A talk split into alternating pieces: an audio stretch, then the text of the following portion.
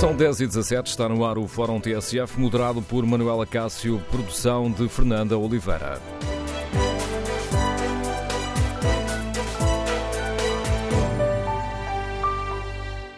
Bom dia. Na véspera da última jornada da Primeira Liga, a uma semana da final da Taça de Portugal, vamos debater um dos temas que tem causado mais polémica ao longo de toda a época futebolística: o vídeo-árbitro.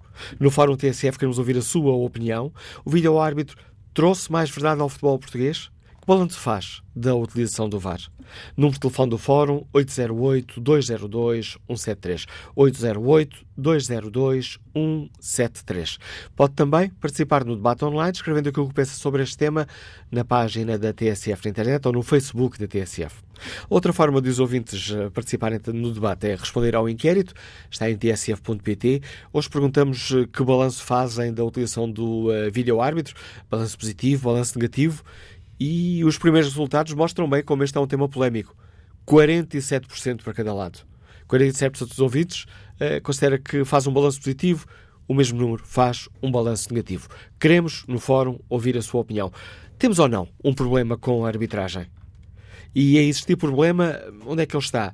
Nas regras, no protocolo do VAR? Ou estará na atuação das equipas de arbitragem? O que é necessário fazer para que na próxima época as coisas corram melhor? E há ainda aqui uma outra questão, as duas coisas estão ligadas, a questão da guerra de comunicação entre os clubes. Tem ou não agravadas polémicas em torno da, do árbitro e do vídeo-árbitro? Queremos ouvir a sua opinião. Número de telefone do Fórum 808-202-173. 808-202-173. Iniciamos este debate com a análise do Mário Fernando, comentador de futebol da TSF. Bom dia, Mário. Olhando para esta época, o que podemos dizer, o, o, o vídeo-árbitro fez parte do problema ou da solução? Bom dia, Manel. Antes de mais, uh, em relação à existência da, da, da videoarbitragem, uh, eu acho que nem, nem se pode ou nem se deve colocar uh, a questão de eliminar a videoarbitragem. Não, não se pode dizer que antes de haver videoárbitro estávamos melhor do que estamos agora, porque é evidente que não estávamos.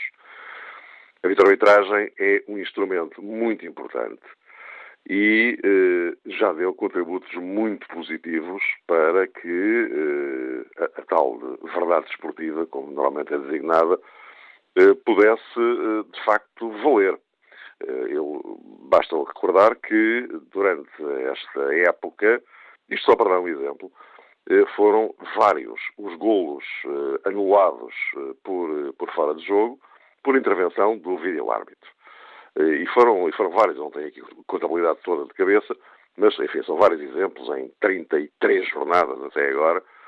Eh, foram vários os casos. Eh, golos que teriam contado ilegalmente se não tivesse existido a intervenção do, do vídeo-árbitro. Portanto, desse ponto de vista, isto para lá, evidentemente, de outros lances, grandes penalidades, etc. isto, evidentemente, mostra logo à cabeça que a existência do vídeo-árbitro é positiva para o futebol. Eh, portanto, ganhou-se alguma coisa com eh, a existência desta, desta solução. Agora, há o outro lado da questão. Está tudo bem? Não. Não está, nem pouco mais ou menos. Uh, há, de facto, aqui muita coisa que uh, continua a falhar e, uh, mesmo levando em linha de conta que este foi oficialmente, digamos assim, designado como o ano 1 da videoarbitragem, porque a época passada foi designado como o ano 0 da videoarbitragem. Portanto, já temos dois anos de funcionamento do videoárbitro em, em Portugal e continuam a existir muitas coisas que manifestamente não, não, não podiam acontecer. Agora, há é, inúmeras razões eh, que explicam isto, eh, e há aqui um cruzamento de fatores, não há uma só razão, há várias razões que explicam que muita coisa continua a falhar. Nestas coisas é assim, os instrumentos, as ferramentas que são utilizadas, normalmente são aquelas que têm menos culpa das situações. As questões residem sempre em quem utiliza essas ferramentas. É o erro humano e não o erro da máquina.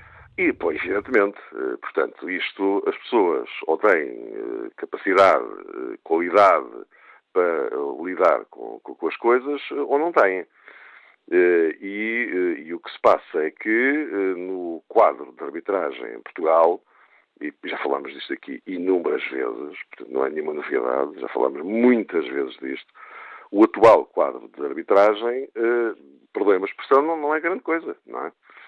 Eh, nós temos eh, um, um, núcleo de árbitros eh, muito reduzido em termos de, de, de qualidade, e depois temos um número muito vasto de elementos que eh, ou não têm ou ainda estão num, processo de, de, crescimento enquanto, enquanto árbitros. Uh, Poder-se depois uh, levantar uma outra questão que, enfim, que também é pertinente e que também faz sentido, que é como é que se chegou ou porquê é que se chegou a este ponto de termos um quadro de árbitros que, que é o que é. Mas isso seria uma outra discussão que não, que não tem a ver diretamente com, a, com, o vídeo-árbitro, tem a ver com a qualidade global de um quadro de arbitragem, que é este que nós temos, que por diversas vicissitudes, inclusivamente passou a ter árbitros internacionais que alguns deles nunca tinham apitado um clássico na vida. Bom, mas isso, é, como eu digo, é, um, é uma outra discussão. Mas Agora, tendo em conta relação... isso, desculpa interromper o teu raciocínio, tendo em conta isso nos dizes, estaremos aqui perante, utilizando aqui uma outra frase feita, dores de crescimento de um sistema ou é mais do que isso? É, o sistema da videoarbitragem eh, também tem as suas dores de crescimento e esses são outros fatores, eu já lá iria, eh, porque eh, também nem, nem tudo está completamente certo, do meu ponto de vista, no próprio funcionamento do conceito de vídeo-árbitro. Isto já se tem a ver com, com, com, a história do protocolo, não é? Mas, mas isso, isso eu já lá iria. Agora, em relação ao quadro de arbitragem, com ou sem vídeo-arbitragem, o quadro seria este. E, portanto, é com este que nós temos que lidar, uh, gostemos ou não gostemos, uh, mas, enfim, é, é, é, o que temos. Por isso é que eu dizia há pouco que de como é que se chegou a este ponto, essa é que seria uma discussão muito interessante uh, para fazer, não no âmbito deste, deste fórum, evidentemente, mas uh, para sublinhar que o, muitos dos problemas que têm existido na gestão da vida arbitragem derivam também daí, porque se tu não tens uh, qualidade global de um determinado nível, também não podes esperar grandes resultados. Não, não vale a pena mascarar as coisas, não é? Bom, Portanto, isto é um ponto, que é o atual quadro de arbitragem. Depois, uh, há aqui uh, uma questão de fundo, que, da qual eu também já aqui falei algumas vezes, desde que foi criado o, o vídeo-árbitro que, que eu defendo, e, e, felizmente não sou eu, há muita gente que, entretanto, se foi juntando à causa, digamos assim, eh, que deviam existir dois quadros distintos. Um quadro de árbitros de campo e um quadro de videoárbitros. Isto é, gente especializada em videoarbitragem. Tal como há gente especializada uh, em uh, arbitragem de campo. Misturar as duas coisas, uh, desde o início, que me pareceu um, um erro e um erro crasso. Mas isto não, atenção, isto não tem a ver com o Conselho de Arbitragem ou com a Federação Portuguesa de Futebol. Não, isto está instituído foi definido previamente pelo International Board, que é um quadro de movimentação, digamos assim, dentro dos quais as, eh, as federações se, se movimentam. E eu acho que essa distinção devia existir. Começa a notar-se que o caminho uh, será esse. Uh, ou seja, uh, a pouco e pouco, eh, começa a perceber-se que daqui a uns tempos eh, é, é inevitavelmente isso que vai acontecer. Porque eu acho que a especialização, no caso concreto da vida arbitragem, é muitíssimo importante para eh, ajudar a que as coisas funcionem francamente melhor. Depois, e isto tem a ver diretamente com, com esta questão, aqui, por exemplo, um, um caso que me parece muito relevante, que é a questão, chamemos-lhe, hierárquica. Tu tens um árbitro, enfim, conceituado, mais experiente, com uma alta cotação, a apitar em campo. E depois tens, no vídeo árbitro, um jovem árbitro que está, enfim, neste, que chegou a este patamar há pouco tempo E isto não, isto, isto não parece correto, que é o, esse vídeo-árbitro que chegou a isto agora há pouco tempo, este patamar, entenda-se, eh, há pouco tempo, eh, estar eh, a dar indicações a um árbitro conceituado de São Terreno e dizer, oh, olha, que tu enganaste, isso não é assim. Ou ao contrário, porque a inversa também não parece que ajude nada, porque um árbitro que tenha um determinado estatuto uh, necessariamente tem algum ascendente sobre o, o, outro que é mais novo.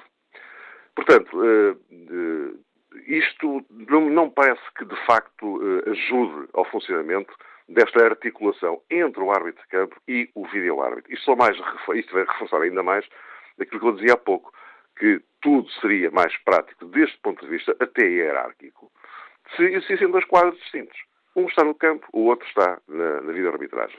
Além de que eu também não, não, concordo nada com esta história de hoje apito um jogo no campo, para a semana sou vídeo-árbitro e depois volto a trocar outra vez, até porque isto gera uma série de, de, de, de problemas até com os próprios clubes. E tu referias aí há pouco a questão da, da, da, da comunicação, da guerra de comunicação, promovida pelos. Eh, Pode ser também clubes. aqui uma questão relevante eh, neste debate que hoje fazemos. Existe de facto um problema, sim ou não, e esse problema é ou não ainda agravado pelas guerras de comunicação entre os clubes? É claro que é agravado, como é óbvio. Agora, eh, isto não é, não é novo. Portanto, estas, estas guerras dos clubes em relação às, às arbitragens eh, já existiam antes do vídeo-árbitro. Temos é um novo campo de batalha que é o vídeo-árbitro. Ex exatamente. Portanto, agora temos aqui um dado novo, porque eu, eu, aliás, nos últimos 20 eh, anos, e já não quero ir mais para trás, mas assim de cabeça, nos últimos 20 anos, não há registro de um único campeonato, um só, em que quem perdeu não tivesse apontado o dedo da arbitragem. E, portanto, este ano a história repete e no próximo ano será assim e por aí fora. Quer dizer, já se percebeu que, que disto não vamos sair. Agora, há, é, como tu dizias, um novo campo de batalha, isto para usar essa, uma expressão bélica que, eh, que, infelizmente, existe muito ao nível da linguagem no futebol português. E, portanto, agora, eh, lá está, eh, há um, um determinado árbitro que faz uma determinada atuação uh, negativa num jogo que desagrada ao clube A. E esse, esse, árbitro, daqui a duas ou três semanas, vai ser vídeo-árbitro num jogo dessa mesma equipa. E então, o que acontece? Inevitavelmente, já assistimos a isto durante esta época, isto vindo de todos, todos os setores.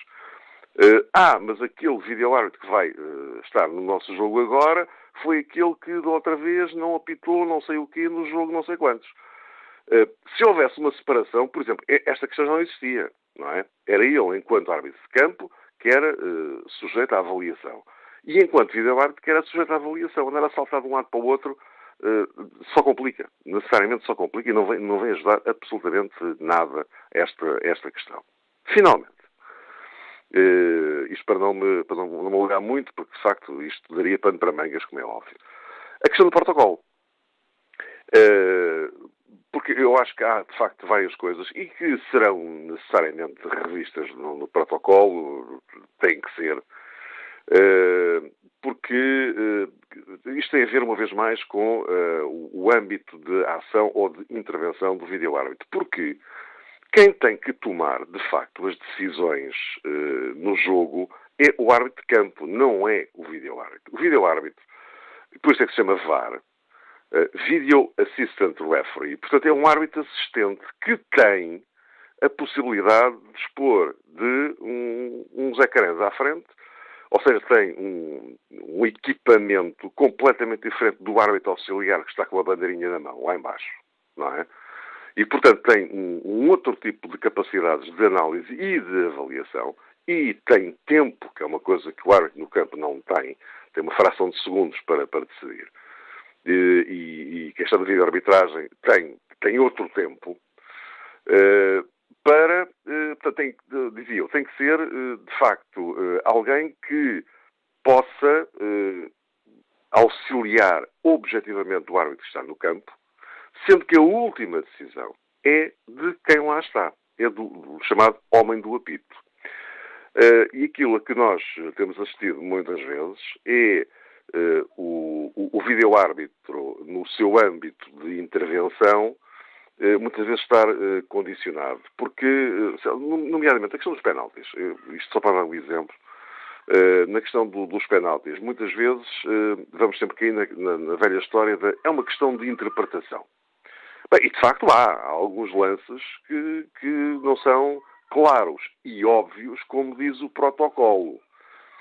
E o protocolo diz que o vídeo-árbitro só deve intervir se uh, a decisão uh, tomada pelo árbitro for clara e inequivocamente errada.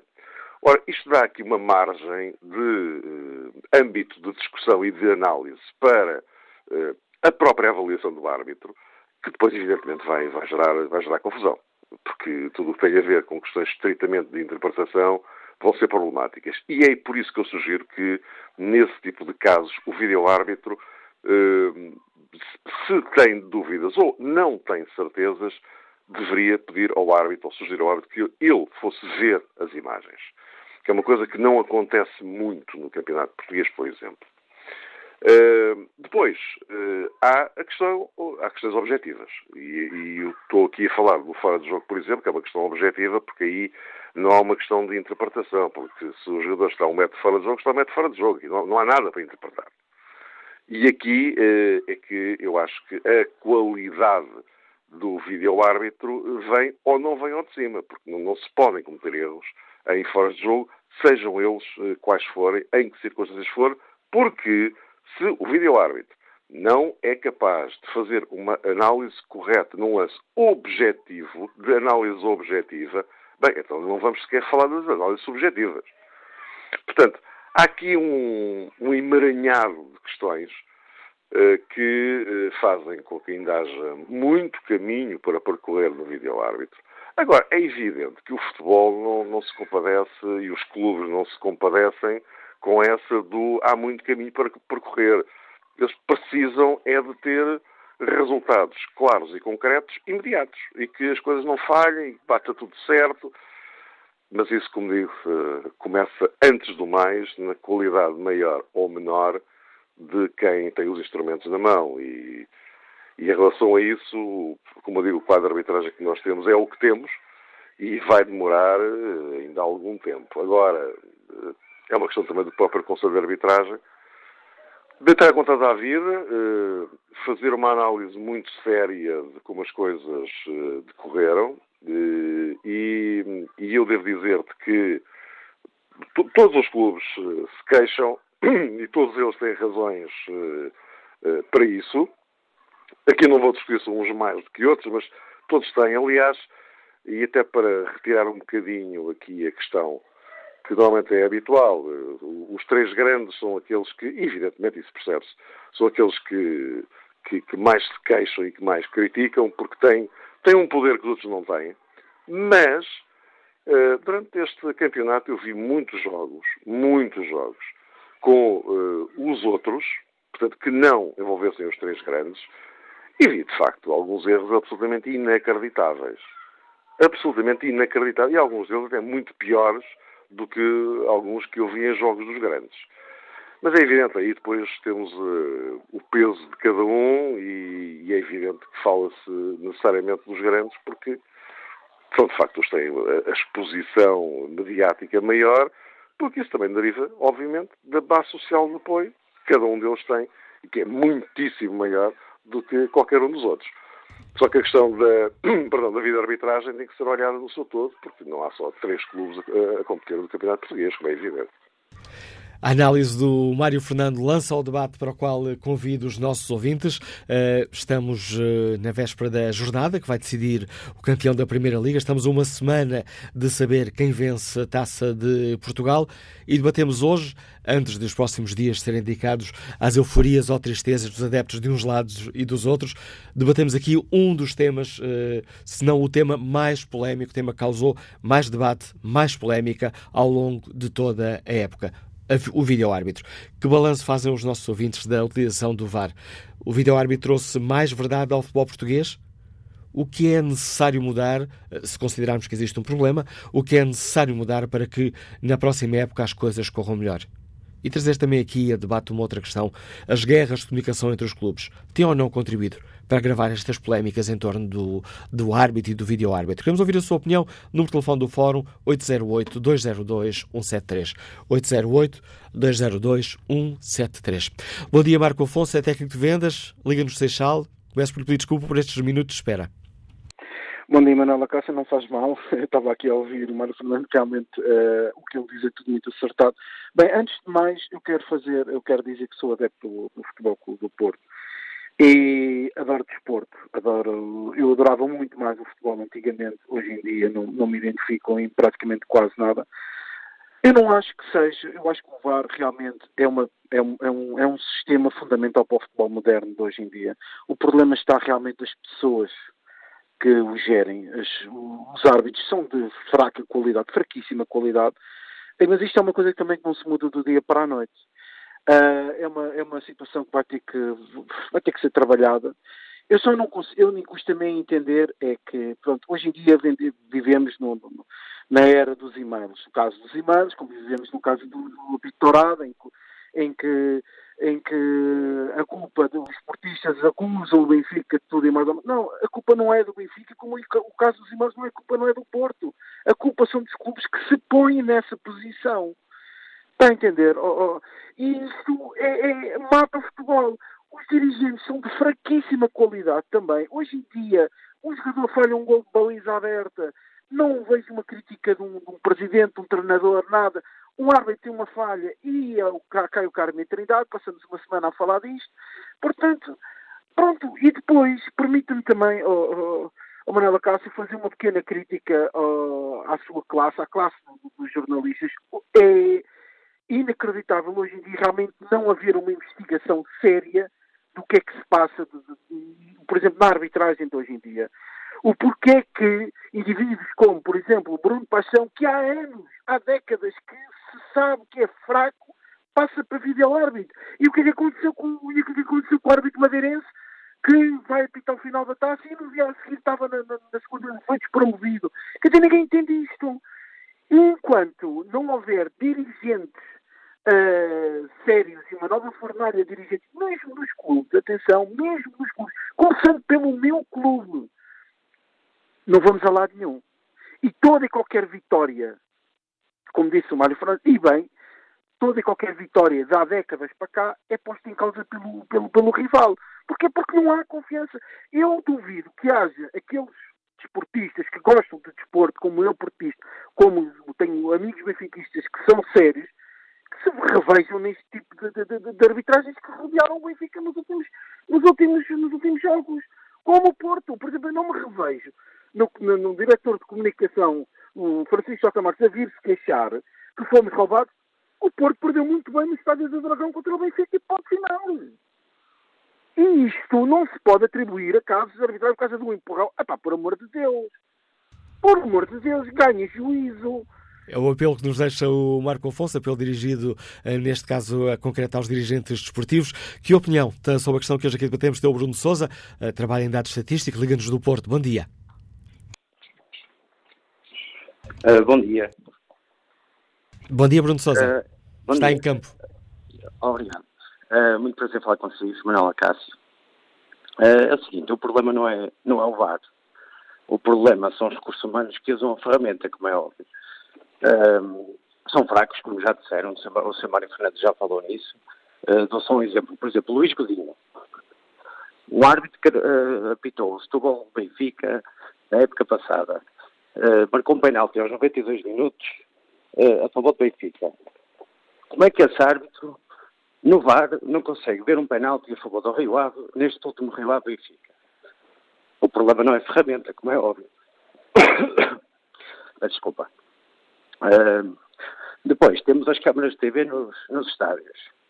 Um, há estádios, meia dúzia de estádios que não têm condições para ter câmaras queremos ter uma ferramenta justa, sem ter condições para ter essa ferramenta, também é um problema.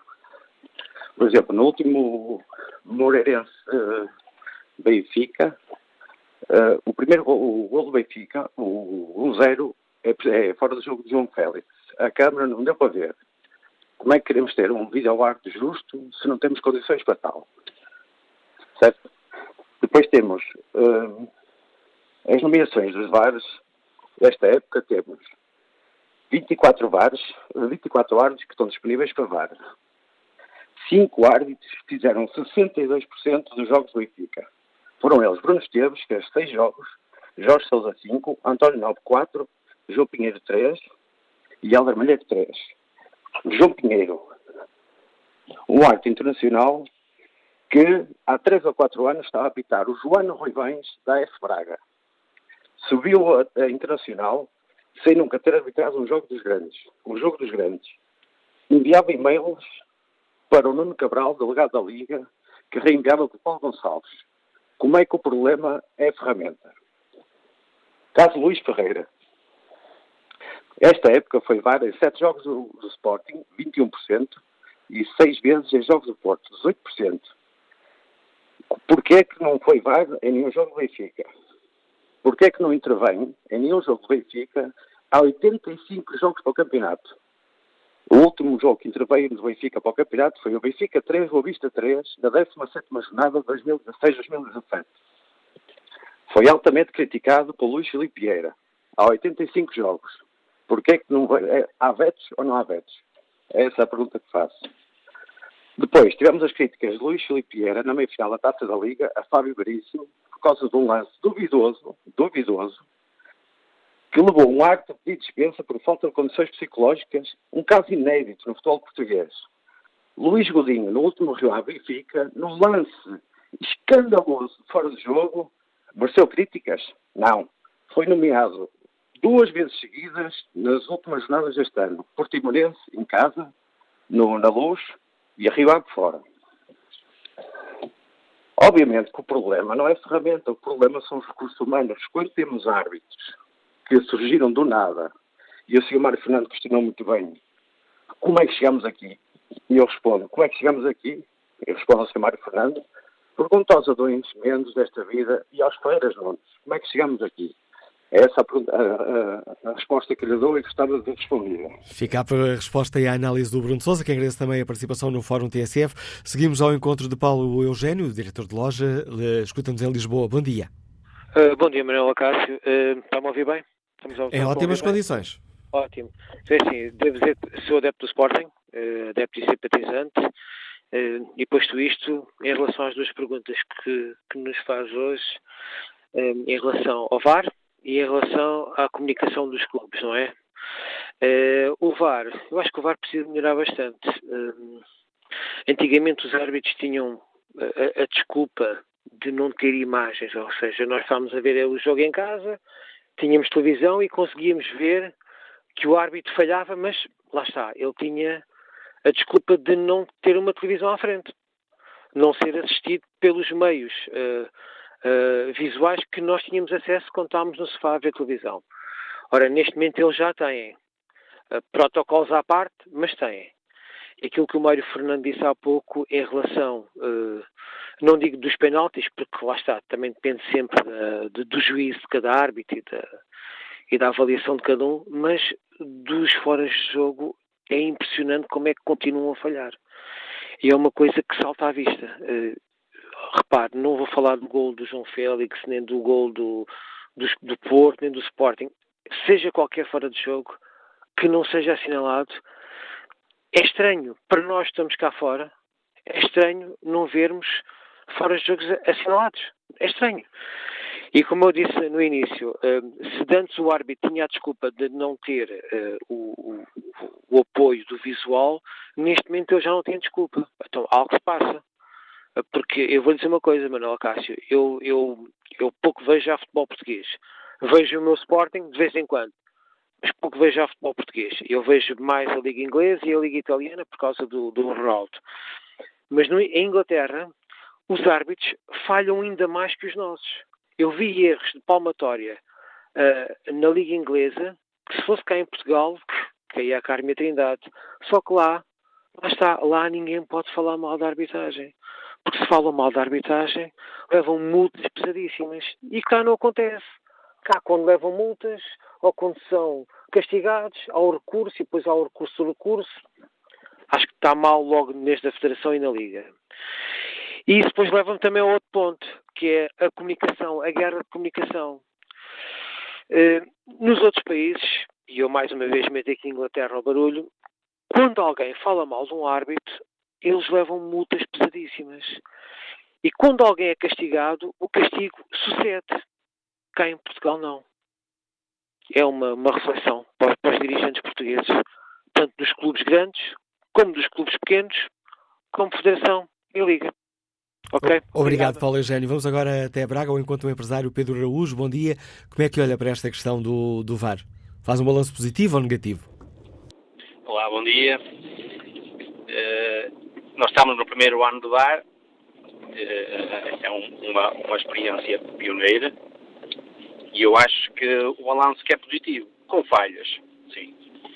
Uh, teve falhas, teve meia dúzia, acho que no, no, no, campeonato todo teve meia dúzia de falhas graves que são um bocado incompreensíveis. Eu, primeiro de tudo, gostava de dizer que sou sócio do Benfica, para que não haja, para que não haja facsímile na, minhas, na minha intervenção, mas um dos grandes problemas é, das, das, é da comunicação social e dos programas desportivos que não são de programas desportivos, são pro, programas para denegrir o futebol.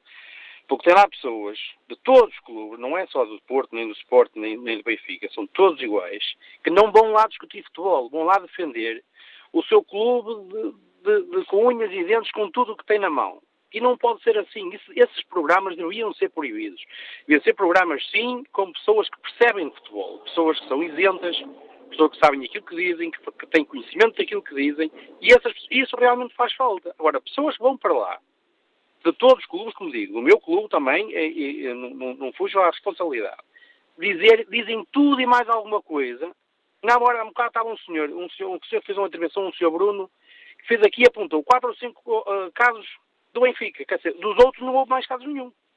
Só houve, só houve dois, quatro ou cinco casos que ele, que, ele, que ele nomeou do Benfica, e os outros não houve mais casos nenhum. Eu, eu lembro do, do, do, de casos do Porto e casos do Sporting. Um dia deste um caso com, com o Sporting, houve uma falta do Acunha, que possivelmente é penalti, e o árbitro não marcou e a seguir foi gol do Sporting. Se ver, foi, foi com, com o Guimarães. Acontece. Aconte essas coisas acontecem. Agora, são todos. No, no, no fundo, quando, no, no fundo do, do, campeonato, não deve haver, os prejudicados são sempre mais pequenos. E entre os três grandes a coisa equilibra-se mais ou menos. Agora, também é verdade também é verdade que quando fazem um, uma. Uh, uh, a comunicação social, se um. Todas as semanas fala uma coisa, se os outros não contrapõem, uma mentira dita muitas vezes passa a ser verdade.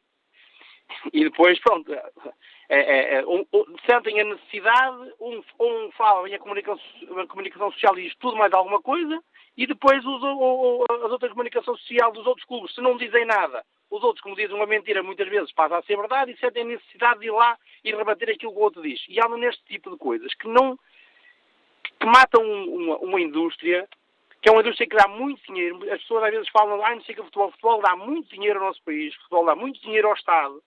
É, é uma indústria enormíssima que não faz sentido nenhum tratar-lhe tão mal e deixarem que a trate tão mal. Um árbitro é, é, é, é, faz uma asneira, é certo. Não precisava, não deveria precisar nunca que viesse um clube dizer que ah, este árbitro tem que ser castigado e aqui não apita mais. Isso não deveria existir. Mas deveria existir um organismo, sim senhor, e que viesse cá fora dizer este árbitro esta, esta semana não, não teve um, comportamento correto e vai ficar dois, dois, duas semanas ou um mês ou for, vai, vai ficar fora das nomeações porque não teve o comportamento correto para clarificar as coisas e para que não houvesse suspeitas e para que não houvesse fazer, fazer falta, porque ai, foi o fulano que falou, foi o presidente do Benfica que foi dizer que este árbitro não apita mais aqui porque não sei quem, não sei que mais. Obrigado, Pedro Araújo, pela sua participação no Fórum TSF. Vamos agora à análise do José Manuel Ribeiro, diretor do Jornal do Jogo. Bom dia, bem-vindo ao Fórum mais uma vez, José Manuel Ribeiro. Temos ou não um problema com a arbitragem, em tua opinião? Temos, já temos falado sobre isso várias vezes. Um problema de qualidade que é reconhecido e que, e que é difícil de resolver. Um, e depois temos mais problemas eh, que não têm só a ver com a arbitragem. Eu dividiria os erros em, em três. Um, há aquele, aquele lance subjetivo, não é? Que, que, que divide opiniões e que, e que muitas vezes uh, é tratado de uma forma pouco honesta pela, na, na, comunicação social e sobretudo pelos clubes, mas é um erro subjetivo e, portanto, não, um, não vai existir sempre e não, não tem nada a ver com, com a qualidade da arbitragem em si. Depois temos, por exemplo, o erro do, do, do, do, do fora de jogo de centímetros que, que, que, que esta época foi discutido uh, milhares de horas, se calhar, sem sentido nenhum, ou seja, e aí parece-me que há um, que é um, que é um erro coletivo, ou seja, por um lado, lá da parte da arbitragem, uma indefinição que é incompreensível, um, erro milimétrico, um erro de centímetros não é verificável e, portanto, a partir do momento em que não é verificável, uh, o rolo em causa deve ser validado e, uh, e, uh, e, no entanto, o que tivemos é uma discussão incrível a época toda sobre isso. e tivemos, sobretudo, um duplo critério de arbitragem, ou seja, umas vezes umas vezes essa dúvida serve para validar o gol, outras vezes essa dúvida serve para, para, o, para o anular. E isso não ajuda. Portanto, aí é um, é um erro concreto que pode ser resolvido pela arbitragem e que, sobretudo, precisa de pedagogia na comunicação social. Aquelas linhas de fora de jogo que não fazem sentido nenhum, essas coisas todas. Isso tudo podia ser facilmente resolvido. E depois tivemos, temos, de facto, erros uh, muito concretos e muito difíceis de explicar. Uh, que foram acontecendo ao longo, ao longo da época.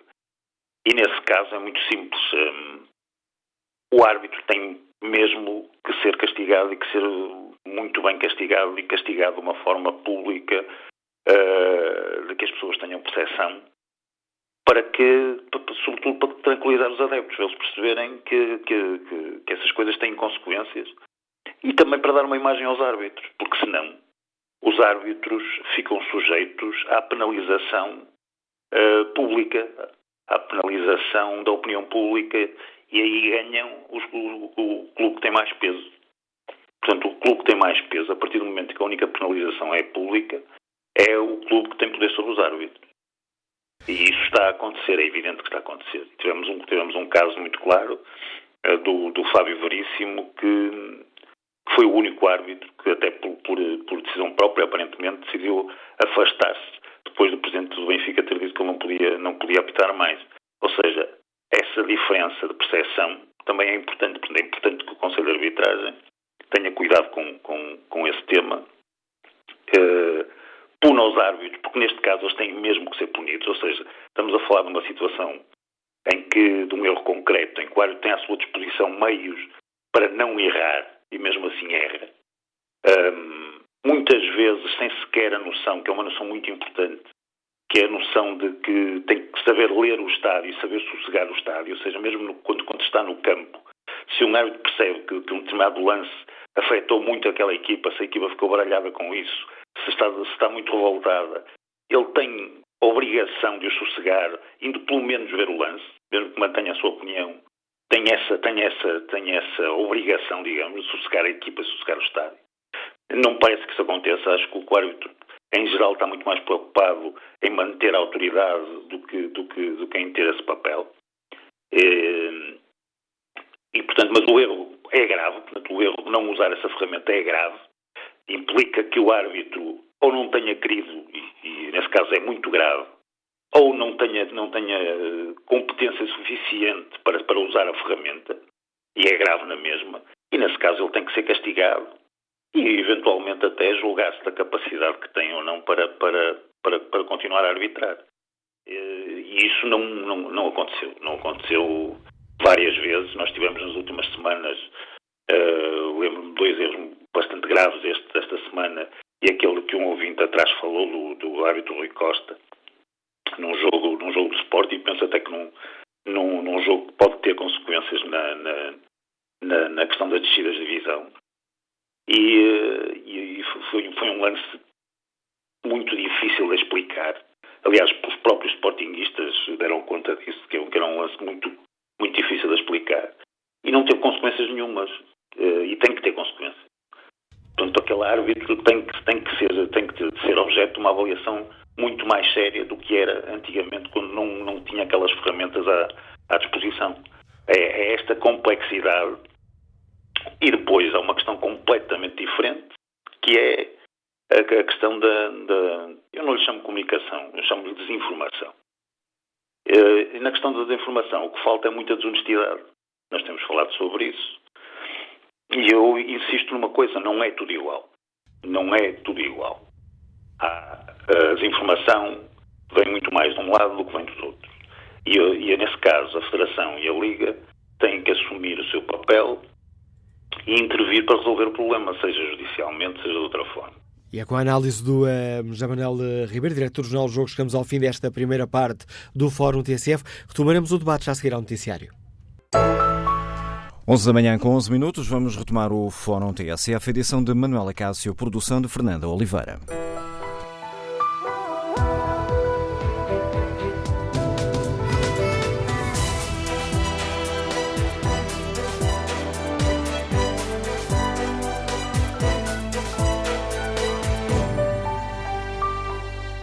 Retomamos o debate no Fórum TSF, na véspera de, da última jornada do Campeonato da Primeira Liga. Há uma semana uh, de sabermos quem vence a Taça de Portugal. Debatemos uma das questões que mais polémica lançou ao longo de toda esta época futebolística, a questão do vídeo-árbitro. Queremos saber que balanço fazem os nossos ouvintes. O vídeo-árbitro sempre trouxe mais verdade ao nosso futebol. Temos um problema com a vídeo-arbitragem? E existindo o problema, onde é que ele está? Estará nas regras, uh, daquilo que se chama o protocolo do VAR? Estará na atuação das equipas de arbitragem? Muita desta polémica uh, surgirá também da guerra de comunicação entre os clubes. Queremos ouvir a opinião dos nossos ouvintes. Bom dia, João Marto, é empresário, Liga-nos Lisboa. Bem-vindo a este debate. Uh, muito bom dia. Bom, começando por responder à primeira questão, eu acho que é claro para toda a gente que o futebol hoje em dia tem muito mais verdade desportiva do que tinha antes do vídeo-árbitro. Uh, seja em que porcentagem for, não tenho aqui as contas, mas mesmo que fosse 10% menos erros, portanto, já era melhor. O que não é, é, acho que é muito mais, acho que pelo menos 70%, 80%, eu estou aqui a falar um pouco de cor, mas uh, acho que será com certeza. Uh, por outro lado, estamos aqui a falar do vídeo-árbitro, se é pelo, pela pessoa que vê, se é é. Quer dizer, parece que nós somos todos uns iluminados e os árbitros lá não percebem nada do assunto. Pronto, ok. Então eu sugeria também, de acordo, eu julgo que eles ganham bem, façam os concursos aí no jornal para, para emprego e levem pessoas que são tão iluminadas pá, nas televisões, em todo lado, que sabem tudo e sabem mais alguma coisa. O que eu vejo é que há variedíssimos lances de facto são de diversas interpretações e não vale a pena estarmos aqui com coisas. Um acha que é fora de jogo porque a bola veio de frente e outro estava à frente, outro que a bola veio do guarda-redes, uh, outro acha que não é. Epá, é assim, quem lá está tem que decidir, tem que tomar uma decisão naquele espaço de tempo e acabou. Claro que quem não gosta da decisão vai achar sempre que o vídeo-árbitro ou o árbitro, seja lá quem for, é corrupto. O mal, efetivamente, é que essas pessoas, de facto, vivem sujeitas a uma pressão diabólica. Toda a comunicação social, e aqui é o ponto que vos toca, peço desculpa, não, não, não contribui desculpa. nada. Eh, não contribui muito também para haver um, um clima de serenidade e de uma avaliação concreta, correta e com bom senso sobre os lances eh, que estão, que estão em jogo. Porque o que, o que realmente importa é o futebol propriamente dito. Eh, tudo o resto, muito sinceramente, tudo o resto que dirigentes dizem, que departamentos de comunicação, isso sim é que, é que é a maior promiscuidade que existe eh, no futebol. Eh, são, de facto, as pessoas que, porque isto tem a ver com negócio, eh, há muito negócio promíscuo no mundo do futebol, Uh, epá, e, e, de facto, já ouvi agora há pouco um, um, um ouvinte também aqui do fórum, epá, investigue-se. Uh, uh, vão, vão pedir responsabilidades a essas pessoas que incendeiam o futebol, que fazem parte do futebol, que dirigem os clubes, eh, seja, seja do meu clube, que é o Benfica, seja de, de, de outro clube qualquer, ehm, epá, e, e, e, e, que a comunicação social tenha um papel importante e eh, onde se responsabilize, onde passe o caráter da responsabilidade para, de facto, aqueles que são responsáveis por este mau clima no, no, no, na arbitragem, na, na verdade esportiva, portanto, porque hoje em dia, efetivamente, há mais verdade desportiva do que havia há dois anos atrás. Não há dúvida nenhuma disso. Eu não tenho dúvidas nenhumas disso. Eu vejo futebol uh, desde miúdo, pá. Um, a discussão se está certo, se é errado, sempre houve, sempre houve, portanto, uh, não é de agora que vamos ter opiniões diferentes sobre o mesmo lance. Uh, epá, vamos é ter que dar alguma credibilidade a quem lá está. Ou então abram então um concurso público aí, para no jornal, na internet, onde quiserem, para chamar um grupo de pessoas, que pelos vistos há muitas em Portugal, iluminadas para então tomar as decisões corretas e que não sejam alvo de dúvida ou de crítica, ou seja lá o que for. Oh. Uh, nem é questão da crítica, porque a crítica, desde seja construtiva, não tem mal. Mas criticar só por criticar, quando os lances podem ter variedíssimas interpretações, não me parece que seja correto. E aí acho que a comunicação social tem um, caráter muito importante, quer as televisões, porque estão inundadas de programas que, não, pá, que sinceramente não servem para nada. Uh, ainda ontem passei por um canal onde estavam a falar a situação do Sérgio Conceição, eh, onde a, idiotice da opinião, só porque nós somos afetos a uma cor, de, uma cor clubística, portanto um defende uma opinião, outro defende outra, e aqui nem estamos a falar de árbitros, nem estamos a falar nada, estamos a falar do senhor que estava ali na bancada, o, o Presidente... Mas já nos estamos aqui a desviar do tema e ficou clara a sua opinião. Obrigado, João Marta, pela sua participação e pela sua opinião sobre a questão da videoarbitragem. Vamos agora ao encontro do uh, Vítor Serpa, diretor do Jornal da Bola. Bom dia, Vítor Serpa. Brincando aqui um bocadinho com, com o nome do seu livro, que é Há Vida nas Estrelas, que foi lançado ontem. Há mais vida para além do VAR? Bom dia. Uh, há, há, mais vida para além do VAR. O VAR é, digamos, um instrumento que uh, veio para ficar. É preciso ter esse entendimento, independentemente de nós podermos criticar aqui ou ali algumas decisões. A verdade é que todas as decisões que foram tomadas pelo VAR ao longo de toda a época, no sentido de eh, dar verdade ao jogo, e essas não são assinaladas, essas não são memorizadas, nem são evidentemente discutidas. E foram muitas, foram mesmo muito mais do que aquelas que foram tomadas e que foram erradas.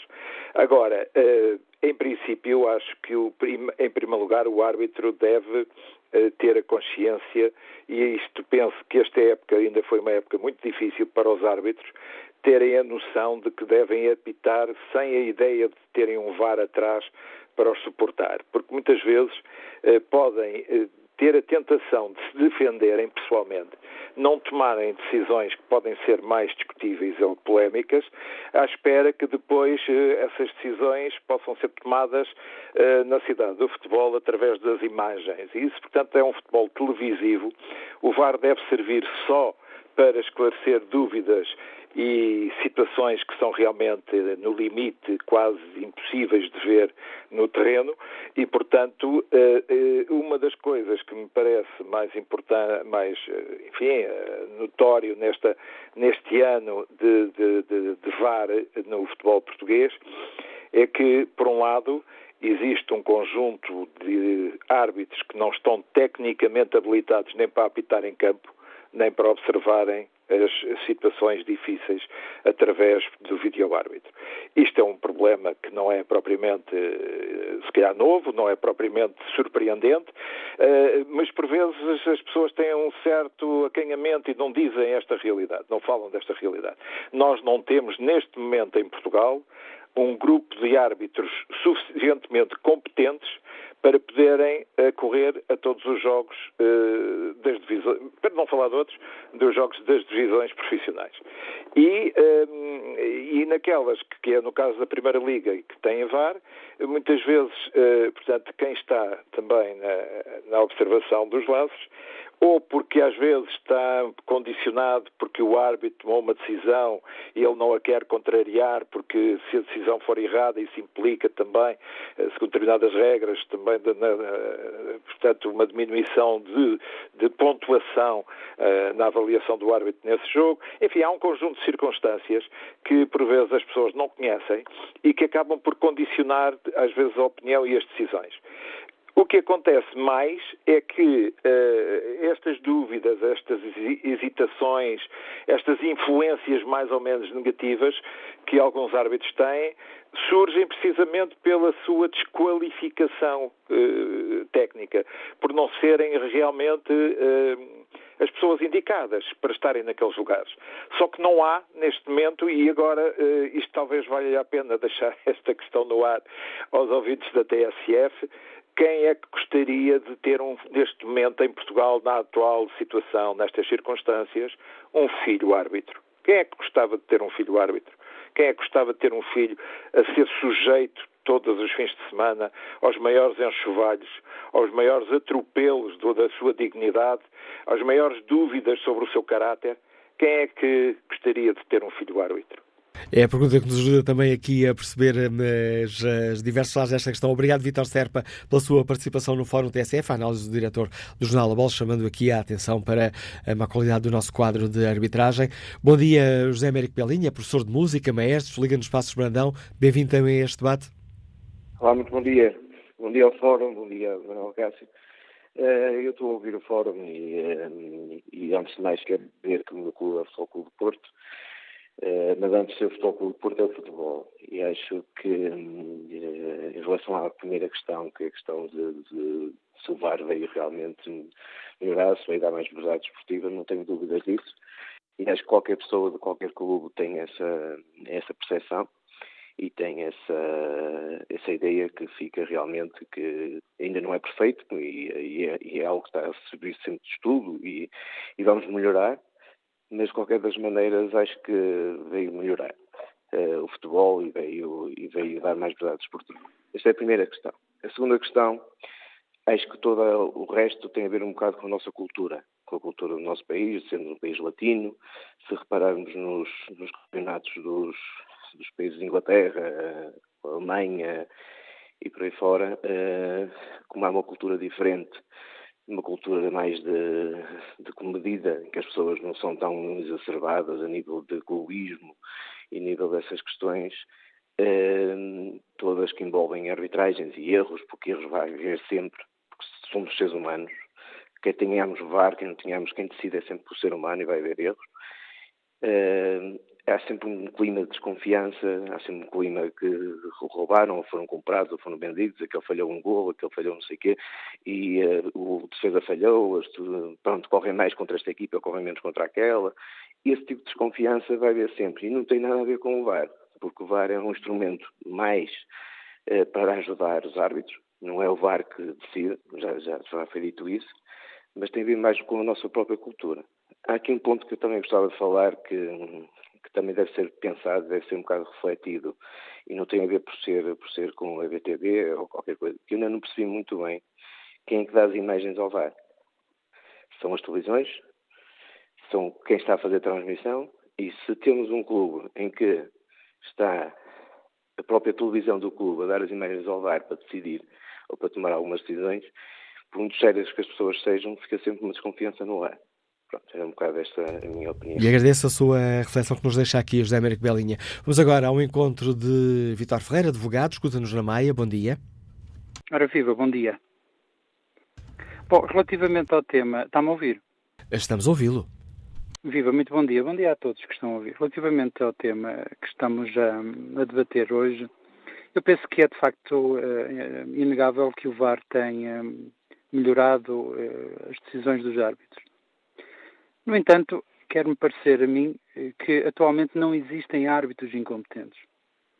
O que existe de facto é, são árbitros que não conseguem um, ehm, suportar a pressão, uh, porque de facto a pressão é imensa, e por outro lado existem árbitros um, ehm, que tomam decisões no mínimo estranhas. E portanto eu não tenciono alongar muito, só dizer o seguinte: de facto o árbitro tem que ter algumas características. A principal delas é ser competente. Mas também deve ser honesto. E eu acho que, ao nível da parcialidade ou imparcialidade, haveria muito a dizer.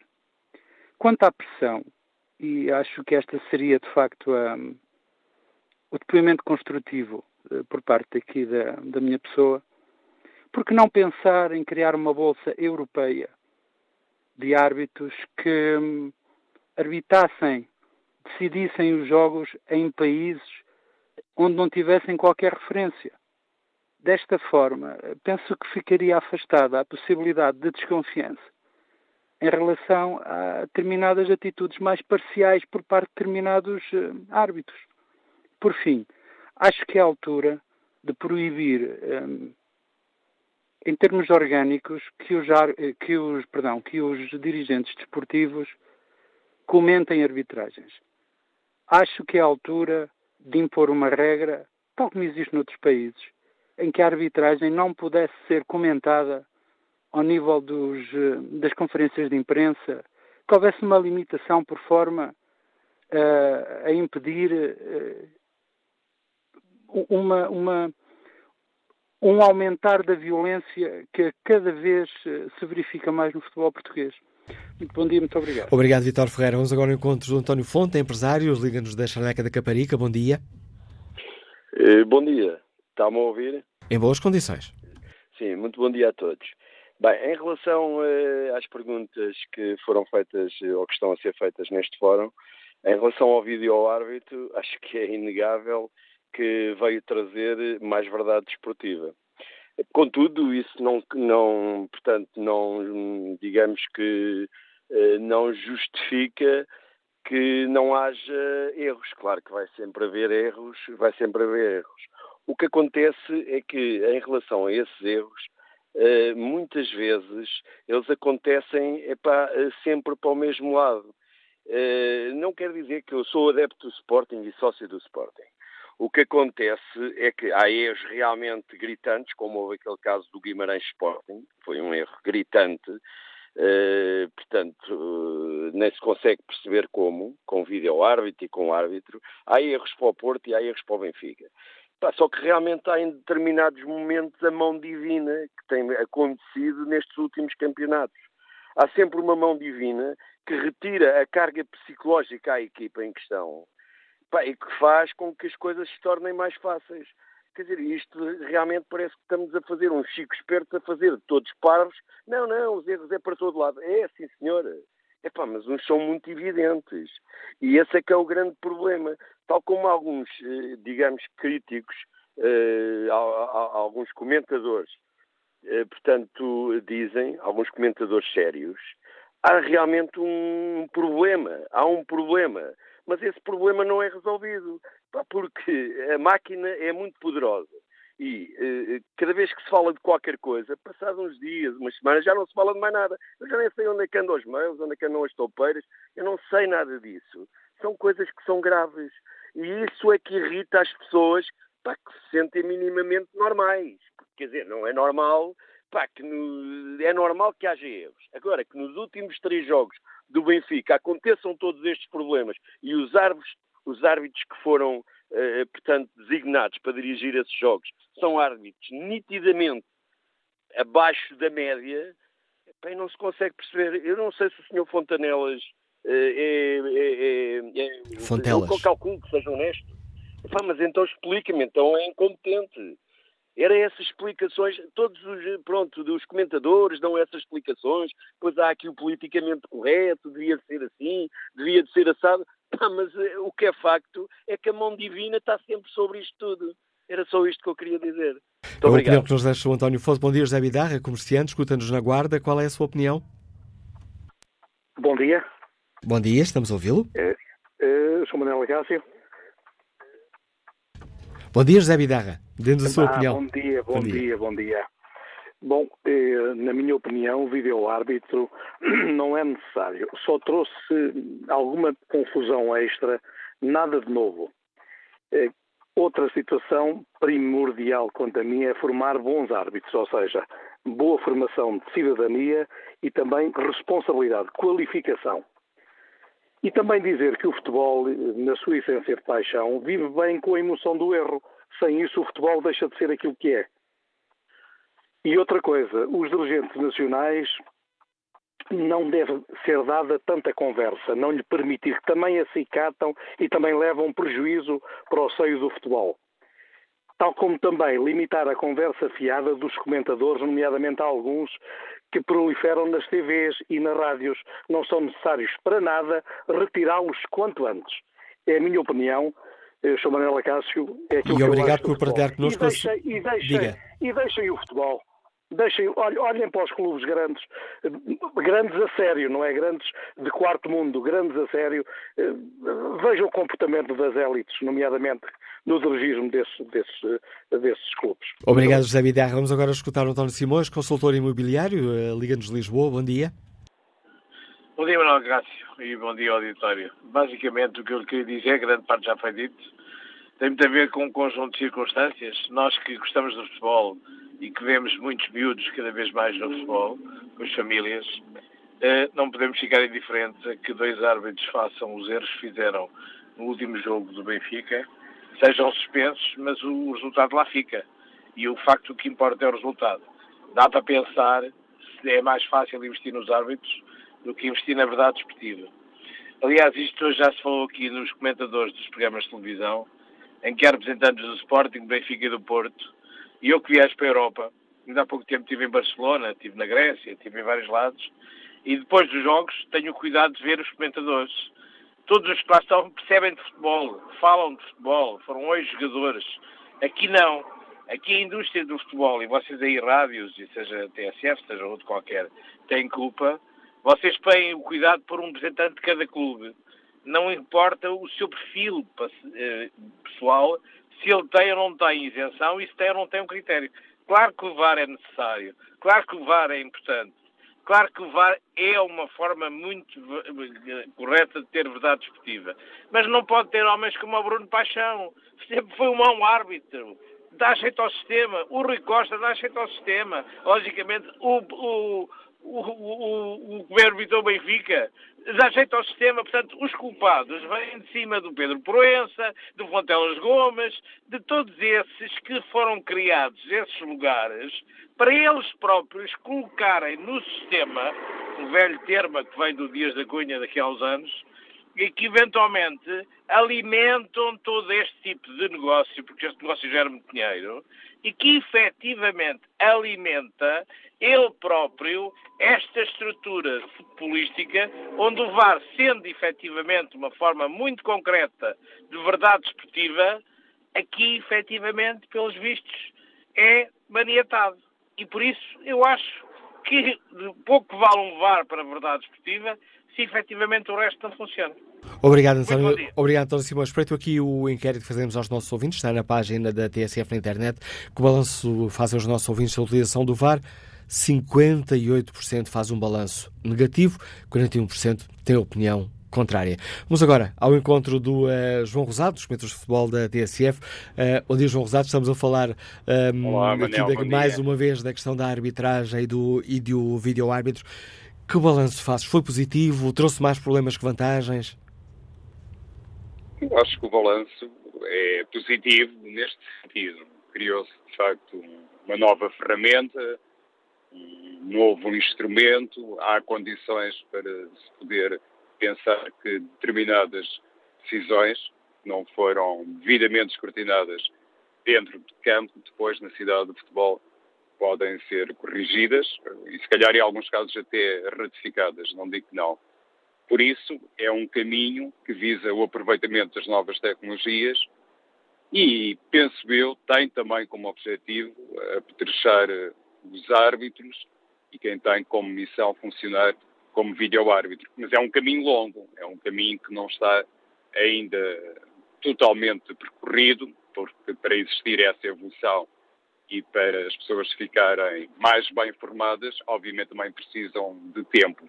Mas não se ficou, digamos que no futebol português, por aquela ideia de que nada é possível fazer para melhorar a arbitragem. E outros países, como sabemos, Manel, e outras competições que não a Liga Portuguesa, como que já se renderam ao vídeo-árbitro.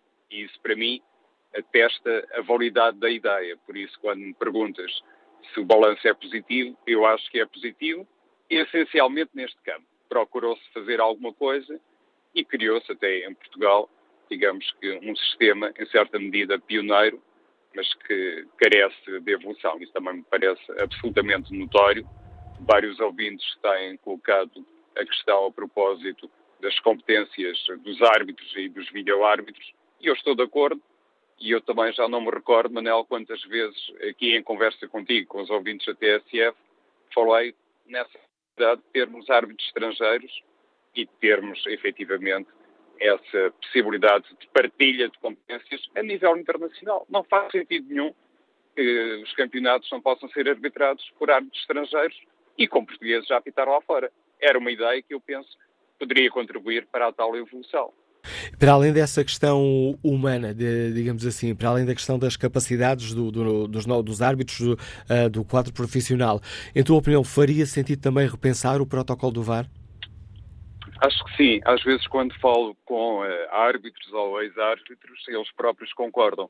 Há determinadas situações que precisam de ser uh, corrigidas, inclusivamente o próprio árbitro, se calhar, ou seja, o chefe da equipa de arbitragem, quem está em campo, se calhar poderia ter outra margem de manobra para pedir mais vezes a intervenção do vídeo-árbitro, poderia ser uma questão a equacionar, não ser completamente ao contrário, ou seja, quando o vídeo-árbitro chama a atenção de quem está em campo, obviamente é no sentido de poder ser depois fazer uma segunda avaliação ou uma terceira a determinadas situações, mas se calhar o próprio árbitro poderia comunicar uma eventual dúvida para existir uh, subitamente uma partilha de opiniões e de averiguações. Isso poderia ser uma ideia. Creio que, inclusivamente, uh, a possibilidade de podermos depois escutar aquilo que é comunicado internamente, aquilo que resulta das uh, transmissões internas entre vídeo-árbitro e a equipa que está em campo, a equipa de arbitragem, isso também poderia ser saudável, poderia, por exemplo, ajudar a perceber por que foram tomadas determinadas decisões, a questão que agora, nos últimos dias, tem sido muito aflorada a propósito uh, da exclusão de determinados árbitros da última jornada da Liga, é uma medida que, per si, até na minha perspectiva, introduz mais polémica, serve inclusivamente para se acentuarem determinadas eh, suspeitas e até hoje, digo eu, ninguém sabe verdadeiramente o que é que sustentou uh, determinadas decisões no Rio Ave Benfica. E isso deveria ser público. Há aqui um conjunto de situações que devem ser uh, exploradas e eu julgo, Manel, que algumas opiniões que escutamos por parte dos nossos ouvintes são muito válidas neste campo. Era também muito urgente que no futebol português existisse uma mentalidade diferente para que não se falasse tanto de arbitragem. Estamos a chegar ao fim do campeonato e aquilo que preocupa mais as pessoas é o VAR e não propriamente o mérito esportivo, o mérito de quem está uh, na corrida para o título, de quem está, enfim, noutras posições uh, da tabela classificativa. Isso tem muito a ver com Portugal, com esta mentalidade.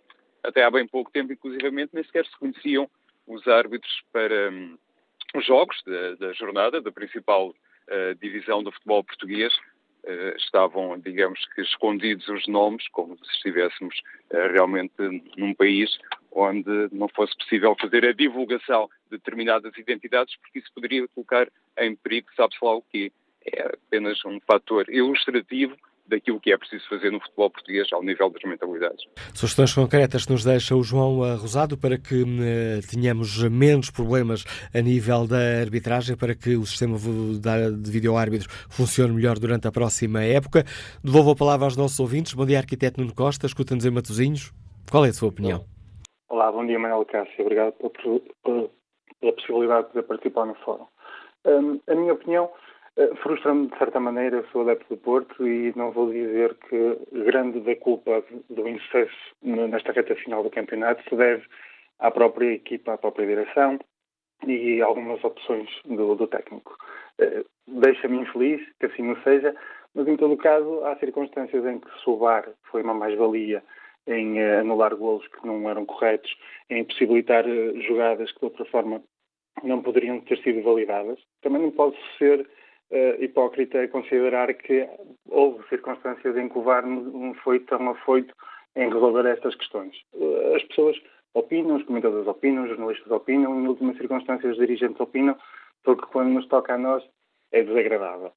E posto isso, eu considero que o VAR é importante, toda a gente tem direito à opinião, eh, mas o escrutínio a que todos, a crítica que eu faço ao meu clube no desempenho no decorrer do ano está sujeito a tal, como toda a gente que participa no, no evento desportivo está sujeito. Os árbitros. Eu vi alguém a dizer, não, não fixei, qual era a mãe que gostava que o filho fosse árbitro. O Vitor uh, Stepa, diretor da bola, que perguntava isso. Exato, eu, eu, entendo perfeitamente aquilo que ele quer dizer, mas uh, se, se, eu for mal no meu desempenho, eu estou sujeito ao escrutínio de terceiros.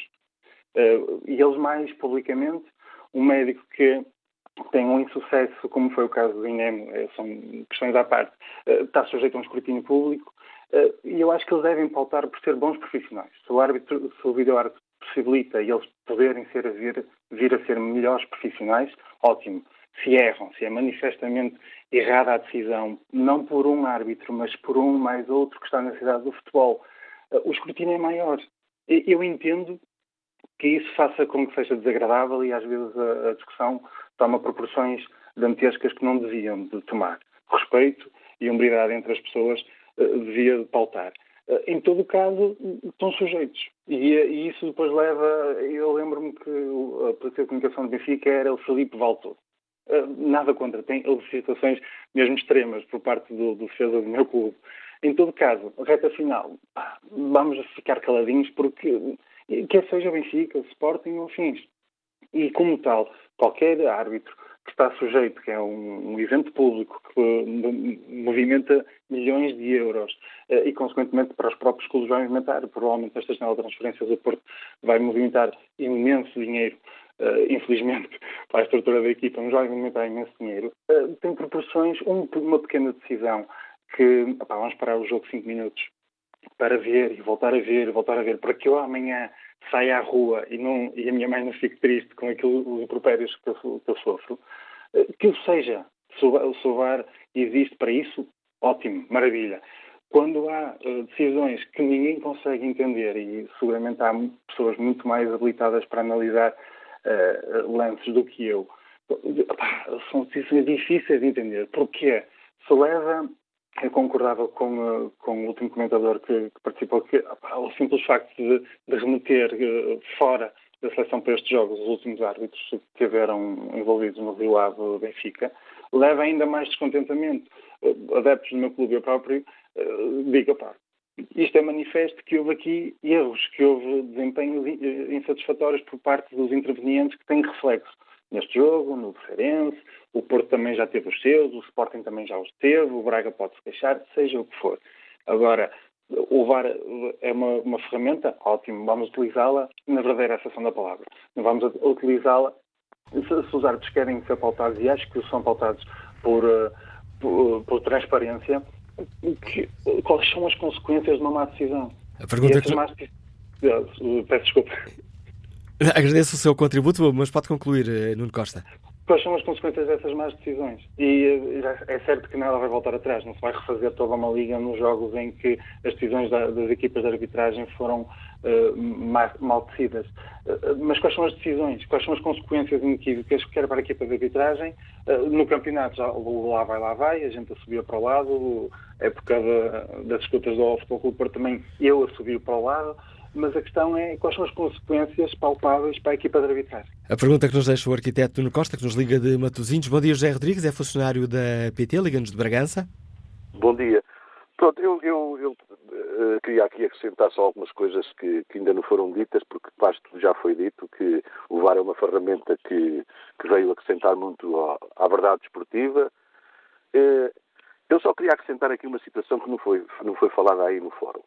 Quando há erros gravíssimos que toda a gente viu, até o, VAR, o próprio VAR viu, e que não é, não é assinalada, não havia de haver uma instituição qualquer no futebol, nem que seja uma instituição criada na Polícia Judiciária, para que investigue essa situação. Porque está muito dinheiro no futebol. Há muito dinheiro no futebol. Um clube, por ganhar um jogo, pode ganhar 400 mil ou, ou 4 milhões ou 200 milhões. E não custa nada que esse árbitro, esses árbitros que fizeram esse jogo, esse erro lhe venha dar vários milhões de euros que ele vai receber. Por isso, quando há erros assim, muito graves, havia de ser feita uma investigação por alguém, por uma instituição, que para mim, na minha opinião, devia ser a Polícia Judiciária, porque a Justiça deixa muitas dúvidas em relação a, a, ao futebol, e que investigasse essa pessoa que estava nesse jogo e o clube que estava nesse jogo onde houve esse benefício que foi, foi gravíssimo, como aconteceu nos últimos dois ou três jogos. Era só isso que eu tinha para acrescentar. E é uma sugestão concreta que nos deixa o José Rodrigues, nos Liga de Bragança. Respeito aqui o debate online. Eduardo Cardoso participa com esta opinião. A tecnologia é uma ferramenta necessária e pode ajudar para um futebol mais limpo. Agora, depende da honestidade da pessoa que a utiliza. Carlos Branco considera que o vídeo-árbitro ajudou a clarificar algumas situações. Claro que foi e é positivo. Ser controlado por humanos é que o torna imperfeito. Um computador a descortinar as imagens e dar informações ao árbitro em direto pode anular certos erros de análise. Respeito ainda aqui, respeito ainda a opinião de Helder Esteves, que escreve que uh, olhem para o rugby e vejam como o VAR é utilizado. E depois conclui, às vezes, penso que as instâncias querem que o vídeo-árbitro falhe. Como estará o inquérito que fazemos aos nossos ouvintes? Que balanço fazem da utilização do uh, vídeo-árbitro? Fazem uma avaliação positiva ou negativa? Leva vantagem uh, o balanço negativo. 53% dos ouvintes fazem um balanço negativo da utilização do vídeo, do vídeo árbitro ao longo desta época. Bom dia, Carlos Machado, é motorista, está em Peniche. Qual é a sua opinião? Antes de mais, muito bom dia. Bom dia para vós, TSF. Bom dia para todo o auditório. Uh, sou obrigado a fazer um balanço negativo. Negativo na vista que uh, as ações que o vídeo árbitro teve para, para validar ou invalidar uh, certas situações, neste momento erra mais do que o que acerta. Falta saber realmente, e como todos os ouvintes já disseram, o porquê. O porquê. Como também já muitos disseram, isto envolve milhões. Envolve casas de apostas, envolve querer esteja dois ou três clubes sempre no topo da tabela, porque move massas, move dinheiros, move, move muita coisa. Portanto, neste momento não há, muito, não há muito mais a dizer, porque já foi tudo dito pelos nossos ouvintes, já foi tudo dito um pouco por todos os nossos ouvintes. Um, eu creio que para acabar um pouco com isto, se calhar passar os jogos como antigamente, como eu recordo antigamente, ser tudo ao domingo, às três da tarde, onde movimentava muitas massas, onde pais e filhos iam ao futebol sem medo da violência no futebol. Hum, e se calhar assim hum, não havia tanta especulação.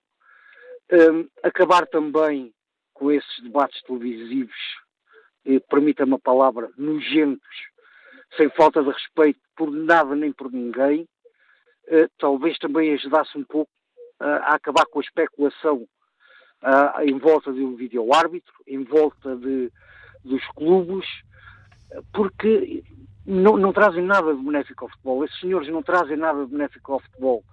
Há um programa que ainda, ainda se vai podendo ver, que é onde está, e, e peço desculpa, não me recordo ao certo no canal que é, mas é onde está o, o senhor António Oliveira, um senhor no futebol, um senhor a falar, é um senhor em tudo. Eu sou adepto do, do Benfica, mas gosto muito de ouvir aquele adepto do Porto a falar. É correto. O que é, é. Não há cá facciosismos, não há cá fanatismos, eh, porque todos os outros não trazem nada de bom ao futebol, trazem a guerras, assim como os senhores diretores do, dos, dos, mais diversos clubes de futebol. Eh, e obrigado, Carlos. Diga, diga. Apoiante de toda a tecnologia para a verdade esportiva, mas é verdade esportiva para todos, seja para os grandes, seja para os pequenos. Obrigado, Carlos Machado. E que opinião tem o Ricardo Marques, engenheiro de sistemas, que nos escuta em Lisboa? Bom dia. Olá, bom dia, bom dia ao Fórum. Um, eu estava, eu creio que as duas, são duas perguntas, não é? Uma é o VAR e a outra é o estado se, arbitrar, se há um problema com a arbitragem, certo? É isso? Exatamente, é um ponto de partida. Sempre faço aqui duas ou três questões para, para lançar aos okay, nossos ouvintes. Ok.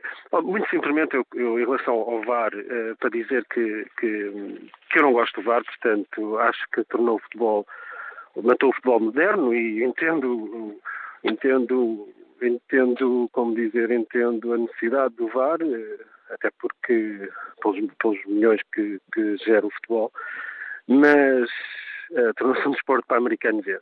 E, e com o tempo uh, vai ser quase impossível ir ver um jogo de futebol, porque uh, futebol não é rugby, futebol não é, não é futebol americano. Uh, os americanos vê-se vê as repetições dos lances duvidosos, quer dizer, torna-se uma coisa muito, muito chata. Visto eu que tenho 43 e comecei a ver vi outro futebol. Uh, mas entendo, entendo porque existe. Uh, em relação à arbitragem, não, não há um problema, uh, sinceramente não há um problema, é uma questão, é uma questão cultural. Temos melhor, bons árbitros na altura, temos bons árbitros na altura. O que há é uma questão cultural que nós, nós, nós vivemos o futebol de uma forma um bocado parva também, desculpem lá, mas é um bocado parva, porque eu não posso, como benfiquista, hoje dizer mal uh, de, um, lance que favorece o Porto, depois amanhã dizer que ver o Porto ser favorecido pelo mesmo lance e, e, E, epá, e pronto, enfim, é, é uma, é uma coisa, é uma, uma idiotice de todo o tamanho. E estava a terminar dizendo, um, fazendo um apelo uh, aos benfiquistas e, e se houver algum dirigente, alguém com poder, pá, na partir da, da próxima época, o Benfica, independentemente do, do, do, do, ecossistema que é o futebol português, pá, não falemos de arbitragem, acabou. Independentemente do que esteja a acontecer, bom ou mau, não se fala. Falem, façam comunicação positiva, pá, falem de coisas de futebol, falem que o jogador teve um filho, pá, falem, falem tudo menos da arbitragem. É a proposta aí. falar. A proposta e o desafio que, que deixa o Ricardo Marques. Bom dia, Engenheiro Carlos Natário, Liga-nos de Simbra. Qual é a sua opinião? Bom dia. Olha, a minha opinião é a seguinte. Eu votei realmente uh, a favor do VAR. Vou tentar ser sintético, uh, porque acho que, uh, ouvi como muito atentamente o programa, há um ponto só que, que eu penso que posso acrescentar, que é uma opinião que eu vou tendo. Eu, portanto, sou do Sporting, sou pela verdade desportiva, vou, sempre que há jogo em Alvalade, lá estou sentado, sentado com a minha filha, e é uma coisa que, que nós dois falamos muito, é a decisão do VAR, uh, dado que também é espetáculo, e dado que também, no fim, o jogo é para o espectador, é para quem está a ver o jogo, a decisão devia ser fundamentada, e como tal, uh, devia haver o frame, a fotografia em que o VAR toma a decisão, deveria ser pública. Ou no próprio jogo, ou então ser publicada depois, para que não haja dúvidas qual foi a, com, com, que frame ou com que fotografia é que ele tomou a decisão. Pronto, eu não queria, queria ser rápido e, e, penso que isto é uma coisa que eu não ouvi durante o programa todo e é uma sugestão que eu deixo, é que realmente seja público e que nós possamos realmente ter a certeza que ele tomou a decisão naquele lance. É mais uma proposta concreta. Agradeço a sua participação e capacidade Nada. de síntese. Isso permite-me ainda é. passar a palavra ao José Gonçalves, comercial, que está na Maia. Bom dia. Bom dia. Um, bom dia, auditório. Uh, a minha opinião sobre o VAR é, é, negativa. Não, não, não, não, não, não há. Eu acho que quem gosta de futebol não gosta do VAR, porque o VAR só veio complicar.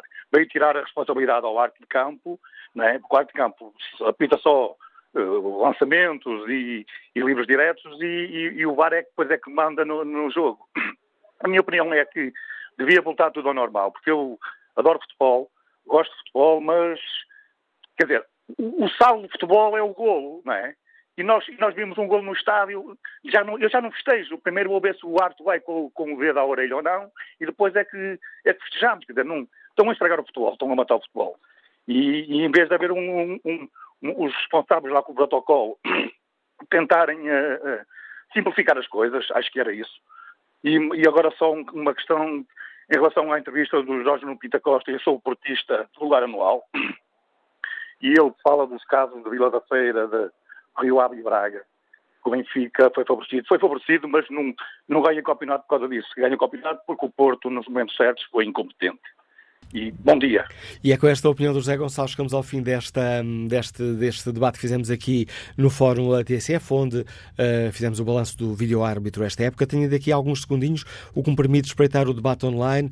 Jorge Simões escreve: O problema do futebol é que um gol tem um peso muito grande no resultado final, ao contrário do que se passa noutras modalidades. A origem dos problemas está neste ponto.